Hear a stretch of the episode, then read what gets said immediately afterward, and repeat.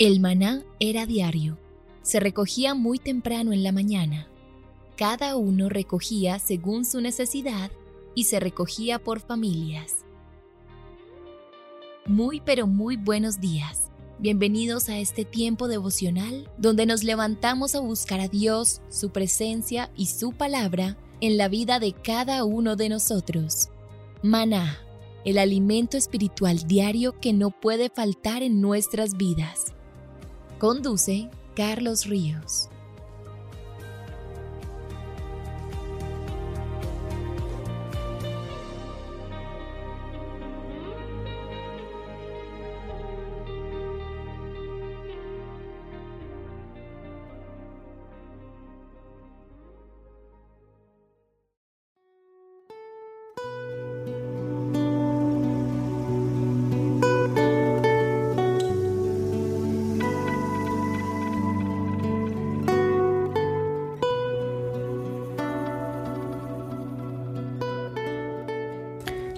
Agenda devocional maná.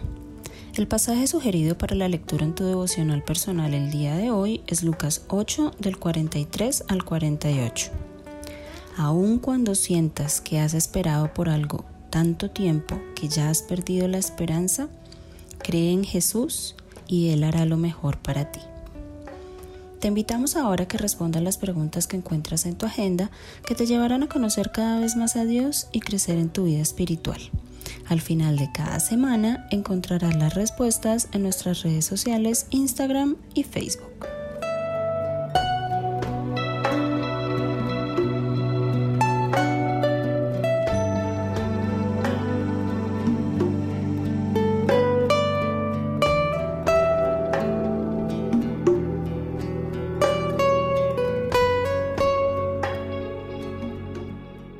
Pero muy buenos días queridos oyentes, bienvenidos a este tiempo devocional donde nos levantamos a buscar a Dios, su presencia y su palabra en la vida de cada uno de nosotros. Bienvenidos a este espacio llamado Maná, fuente de bendición y salud espiritual para todos aquellos que se acercan. Empezamos un nuevo día y una nueva semana. Damos gracias a Dios por todas las personas que oyen y además de oír, comparten y difunden este tiempo devocional. Es hermoso. Cada día nos llaman, nos contactan, nos escriben cientos de personas que son bendecidas, que cada día viven nutridas con la palabra del Señor a través de este alimento espiritual de maná. A todos, donde quiera que estén, en el más remoto lugar del mundo, les enviamos un abrazo, les enviamos un saludo, Oramos siempre por ustedes. Espero que ustedes también lo hagan por nosotros. Escríbanos donde quiera que usted esté. Déjenos un mensaje en el chat. Si usted quiere recibir este mensaje directamente, nos puede escribir para que le llegue directamente a su celular. Estamos hablando de Salomón y llegamos al capítulo 2 del libro de Eclesiastés. Salomón recibió una tremenda herencia de su padre David. Fue escogido por Dios para construir el templo. Su reino fue conocido como la Edad de Oro de Israel y ningún rey antes o después ni siquiera llegó a acercarse a esto.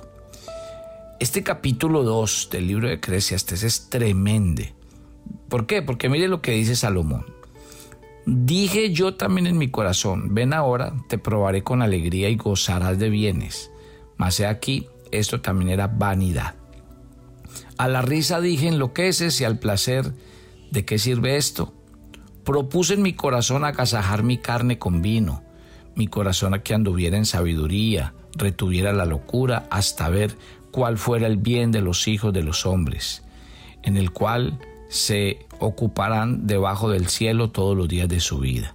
Engrandecí mis obras, edifiqué para mí casas, planté para mí viñas, me hice huertos, jardines, planté en ellos árboles de todos los frutos, me hice estancas de, estanques de agua para regar de ellos el bosque donde crecían los árboles, poseí siervos, siervas, tuve hijos de familias, tuve posesión grande de vacas, ovejas, todos los que fueron de mí antes de Jerusalén.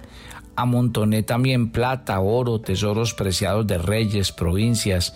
Me hice de cantores, cantoras, todos los deleites de los hijos de los hombres, instrumentos de música y de todas suertes. Fui engrandecido, aumentado más que todos los que fueron antes de mí en Jerusalén. A más de esto, preservó conmigo mi sabiduría. No negué a mis ojos ninguna cosa que desearan, ni aparte mi corazón de, ni aparté mi corazón de placer alguno, porque mi corazón gozó de mi trabajo y esta fue mi parte de toda mi faena. Al fin miré yo todas las obras que habían hecho mis manos, el trabajo que tomé para hacerlas, y aquí todo era vanidad, aflicción de espíritu y sin provecho debajo del sol. Tremendo, ¿no? O sea que el rey, mire, piensen esto, el rey David atravesó por muchas pruebas y tribulaciones. Estuvo en muchas batallas difíciles. En cambio, Salomón recibió el reino en paz. Salomón no sabía guerrear porque nunca conoció la guerra y algunas de sus obras probablemente no se han igualado hasta el día de hoy. Sin embargo, podríamos decir que Salomón representa otra época y otra edad. Y es seguro decir que en la historia del mundo nunca ha habido un tiempo de una prosperidad tan grande como actualmente se disfrutan, por ejemplo, ciertos países. Hoy hay potencias en el mundo que viven una gran prosperidad. Por ejemplo, si usted mira los Estados Unidos, en el mundo occidental. En el mundo religioso, las obras que el hombre ha hecho en nombre de Dios están por encima y más allá de cualquier realización anterior. Si usted mira no solo inmensas catedrales, templos, mezquitas, además gigantescas fortalezas de las iglesias evangélicas. ¿Cuándo en la historia habíamos visto cosas similares? Bueno, todo esto tiene que ver con lo que dice. ¿Qué dice Salomón acerca de todas las cosas sobresalientes que él logró? Mire cómo termina el verso 11, estoy leyendo Eclesiastes 2. He aquí toda vanidad y aflicción de espíritu y sin provecho debajo del sol. Mire, a pesar de todas las bendiciones que Dios pueda derramar sobre nosotros, la prueba de la prosperidad sigue siendo una prueba más grande que la de la pobreza y la adversidad. Como está registrado en las escrituras, la gran mayoría del pueblo de Dios que disfrutaron de la prosperidad, mire qué les pasó, rápidamente se apartaron del Señor y solamente regresaron a Él en momentos de adversidad. Tremendo. Y usted lo ve. Por eso, cuando los pastores enseñamos la palabra de Dios, le decimos a los cristianos, yo no sé por qué a los cristianos se les metió que la bendición de Dios es que le vaya bien en todo, que sea progresado, que, vaya, que sea prosperado, que sea un hombre y una familia rica. Así no es. Salomón lo expresa muy bien. Y la Biblia, en estos textos que estamos hablando, yo creo que no puede ser más clara. Mire, cuando, cuando la Biblia habla de prosperidad y de bendición, hay un texto de bendición que me encanta. Dice Proverbios capítulo 10, verso 22. La bendición del Señor es la que enriquece y no añade tristeza con ella. Me quiero adelantar a, al mismo Proverbios, al mismo Eclesiastés que estamos leyendo, porque siempre hay dos pasajes que me han impactado mucho. El primero, dice Salomón, he visto un mal debajo del sol. Hombres a quien Dios da riquezas, honra, pero no le da la facultad de disfrutarlos. En cambio he visto un bien debajo del sol, hombres a quien Dios da riquezas y honra y le da la facultad de disfrutarlos. ¿Qué quiere decir esos dos textos? Que la verdadera riqueza no es tener, sino que la verdadera riqueza es disfrutar. Y esa ironía la ve uno todos los días de la vida. Hay gente que tiene dinero, bienes, miles de cosas. No los disfruta, así de sencillo. En cambio hay personas que no necesitan tanto dinero para disfrutar la vida, las circunstancias. Eso es. Entonces, uno a veces se equivoca cuando quiere pedirle a Dios algo, porque realmente usted cree que el secreto en la vida es algo que le genere seguridad y confianza del futuro, como tener plata en un banco o como estar en el mejor lugar del mundo con, con el mejor sueldo, con los mejores dividendos. No lo es. La Biblia habla claramente de que la, verdadera seguridad del hombre en qué radica en su confianza en Dios. Nada trajimos y nada nos vamos a llevar. A mí como me encanta cuando Jesús eh, en el pasaje del afán y la ansiedad dice, miren las aves de los cielos. ellas no trabajan, ellas no tienen graneros, pero usted las ve, ellas no andan preocupadas, porque su Padre Celestial les provee en el día a día. Nosotros no hemos logrado entender eso. El mundo materialista en el que vivimos, que nos pone a consumir sin fin, nos dice que tenemos que tener y lograr y lograr y lograr. Y ahí se nos va la vida. Hay personas que viven en una condición económica envidiable, pero mentiras, nunca tienen tiempo para nada, porque viven esclavos pagando las obligaciones que tienen. Así no funciona. Es muy claro el versículo. Mire que estamos leyendo Eclesiastés capítulo 2. Y aquí uno puede mirar lo que significa la verdadera riqueza del hombre, la verdadera prosperidad. Después de que Salomón hace esa lista, mire la lista que acabamos de leer, lo que hizo, lo que alcanzó, los lujos que se dio. Dice que él tuvo lo que ningún hombre tuvo en la vida ni va a tener. Pero ¿cuál es la gran conclusión de todo esto? Dice el versículo 13, he visto que la sabiduría sobrepasa la locura, como la luz a las tinieblas. El sabio tiene sus ojos en su cabeza, mas el loco anda en tinieblas. Y también entendí que un mismo suceso acaecerá al uno como al otro. O sea, independiente de lo que el hombre obtiene o logra en la vida, para bien o para mal, todos estamos destinados a ir al mismo lugar, a morir y después ser juzgados. No, no digamos que todos vamos a llegar al mismo lugar, porque no va a ser así, sino todos vamos a morir. Todos llegamos al final de la vida. Y muere el rico, muere el pobre, dice la Biblia. ¿Sí? Y ahí es donde el ser humano tiene que entender la fragilidad de su vida. El versículo 15, Salomón dice de este capítulo 2 de Eclesiastés. Entonces dije yo en mi corazón, como sucederá al loco, me sucederá a mí también. ¿Para que pues he trabajado hasta ahora para hacerme más sabio? Y dije en mi corazón que también esto era vanidad. Sigamos leyendo, verso 16. Entonces, ¿qué tan sabios podríamos hacernos nosotros a la luz de la reflexión de, de Salomón? Mira el verso 16 y 17. Porque ni del sabio ni del loco habrá memoria para siempre, pues en los días venideros ya todo será olvidado, y también morirá el sabio como el loco. Aborrecí por tanto la vida, porque toda obra que se hace debajo del sol me era fastidiosa, por cuanto todo era vanidad y aflicción de espíritu. Es obvio que Salomón no estaba prestando atención cuando su padre David entraría repetidamente en el tabernáculo por horas, incluso por días, para tener comunión con el Padre, para estar allí delante del arca del pacto. No, los planes para el templo fueron revelados a David mientras él contemplaba la hermosura del Señor, así lo dice el Salmo 27. Pero resulta que Salomón nunca contempló la belleza del Señor. Él recibió los planos del templo que le dejó su padre. Él verdaderamente no creyó cuando David le escribió un recordatorio de que el temor del Señor era el principio de la sabiduría y que él tenía que guardar su corazón sobre todo lo demás.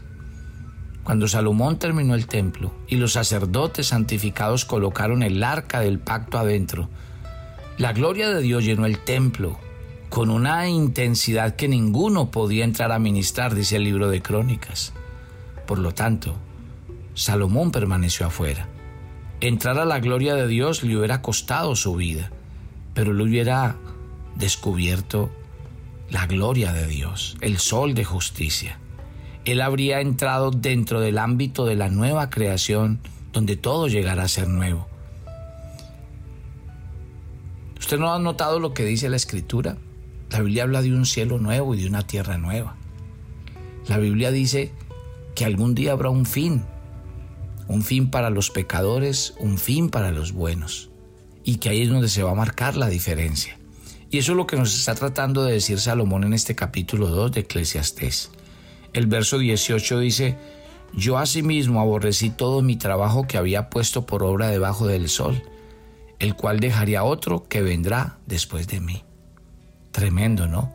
Muchas personas talentosas y creativas han llegado a la misma conclusión. Sí, unas hasta se han suicidado. ¿Por qué? Porque con toda su supuesta sabiduría, muchas de las obras de Salomón fueron hechas directamente en contra de la palabra del Señor. Los reyes de Israel no tenían que hacer las cosas a la manera de Egipto, como multiplicar sus caballos, ni multiplicar sus esposas para sí, ni, multiplicar el oro y la ganancia personal. Pero Salomón empezó con la hija de Faraón y no solo pasó a obtener miles de mujeres, sino a construir santuarios, templos, lugares altos a los dioses paganos de esas mujeres. ¿Y eso en qué se convirtió? En una piedra de tropiezo en Israel por más de 400 años.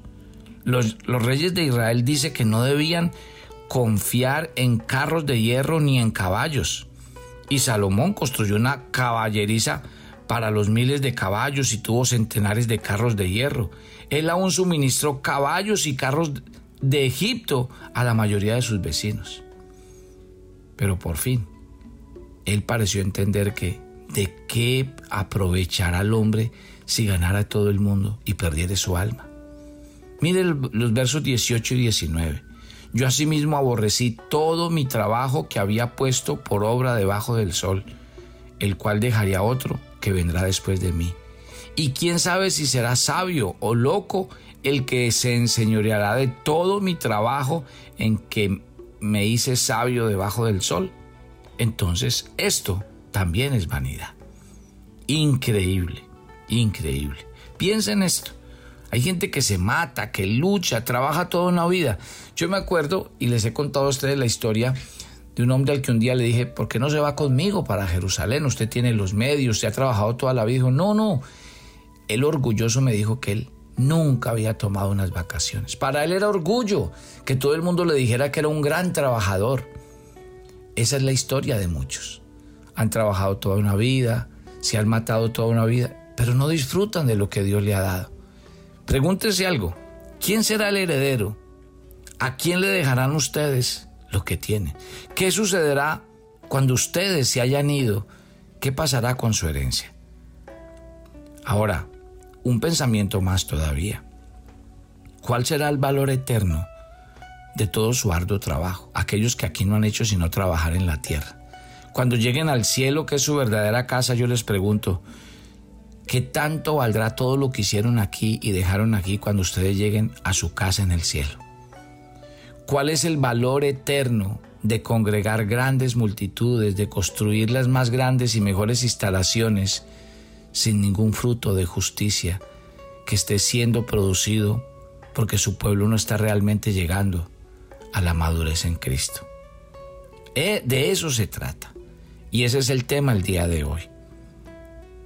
Piense esta mañana a usted que trabaja, que se esfuerza, que lucha, que, se, que, hace las cosas para un fin y para un propósito. Piense. La Biblia dice en el versículo 20 de este Eclesiastés 2, volvió por tanto a desesperanza mi corazón, acerca de todo trabajo en que trabajé y en que me hice sabio de debajo del sol. Trabajar debajo del sol de este mundo es una cosa, pero trabajar para el sol de justicia del Señor es muy diferente. Salomón, en este texto, está completamente convencido de que ha hecho todo honestamente, con sabiduría, con conocimiento, con rectitud. Pero él todavía está ciego a las consecuencias de todas las mujeres, caballos, carros, oro y plata que él procuró en contra de la voluntad de Dios. Él todavía piensa que todas las grandes obras que realizó deberían estar aseguradas para toda la posteridad. Mi querida familia, el único trabajo que vale la pena hacer tiene que ver con la mano de Dios. Dios desea colocar su mano sobre nosotros y Él puede empezar trayéndonos cada día la esperanza de saber que su obra nunca terminará en cada uno de nosotros. Recuerde que la Biblia es clara. Bienaventurados los que tienen hambre y sed, pero de justicia, porque ellos serán saciados. Ore conmigo esta mañana. Gracias Dios por este día. Y un sabio como Salomón que lo alcanzó todo en los primeros versículos del capítulo 2 de Eclesiastés y que nos habla de todos sus logros, terminó diciendo que todo era vanidad, que nada de lo que él hacía iba a quedar para él y que otros disfrutarían de eso. Salomón en su sabiduría nos deja claro que de qué le sirve al hombre ganar el mundo, conquistar el mundo, las naciones si pierde su alma. Y que lo que realmente importa tiene que ser medido a la luz de la eternidad, trabajando en la obra de Dios y trabajando para la gloria de Dios. No deje que su corazón se vuelva esclavo del trabajo, del mucho que hacer, porque realmente de todas esas cosas lo único que quedará será un corazón vacío y frustrado. Papito Dios, gracias por enseñarnos a través de este libro de Salomón que la verdadera sabiduría que viene del cielo nos tiene que llevar a pensar que tú nos hiciste con un fin y con un propósito y que debemos pensar siempre en la eternidad, que no podemos dejarnos distraer ni entretener sabiendo que hay un fin en mente con el que tú nos creaste y nos hiciste. Lloro por cada oyente de Maná y pido que sus corazones a través de este libro sean cautivados a entender lo que realmente significa trabajar para Dios y hacer las cosas para la honra y la gloria del Señor y no para eh, la gloria humana y la gloria del hombre. Señor, te entregamos esta semana, te pedimos tu bendición, rogamos que vayas delante de nosotros, que nos cuides, que nos guardes, que nos sustentes y que cada día nos pastorees en todo. Te alabamos y te bendecimos en el nombre de Cristo Jesús.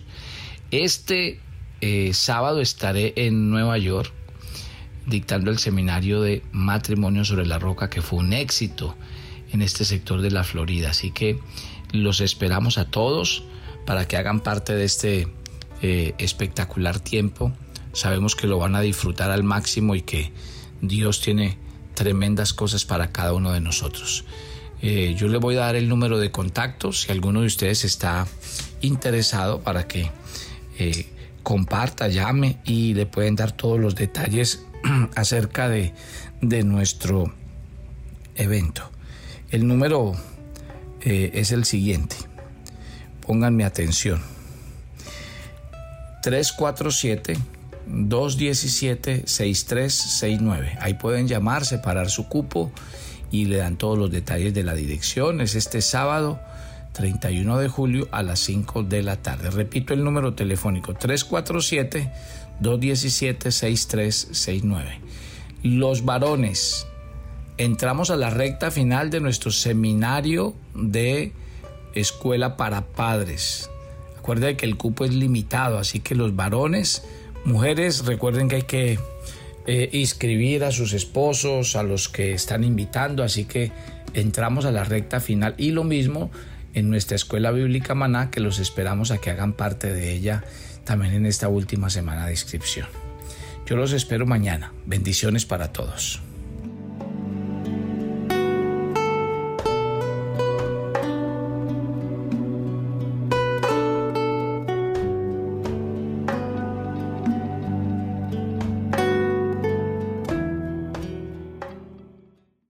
¿Quieres enterarte de nuestros temas, reuniones y devocionales? Suscríbete a nuestro canal de YouTube Devocional Maná y da clic en la campanita de cualquiera de nuestros videos para activar el recordatorio. Todos los lunes a las 7 pm compartimos un tiempo con los varones que quieren conocer y acercarse más a Dios. Conéctate con nosotros por nuestro canal de YouTube Devocional Maná. ¿Quisieras hablar con Dios en vivo? Todos los lunes a las 8 pm tenemos un tiempo en el que hablamos con Dios directamente. Compartimos testimonios, peticiones y temas. Conéctate todos los lunes Hablando con Dios en vivo, solo por nuestro canal de YouTube Devocional Maná a las 8 pm.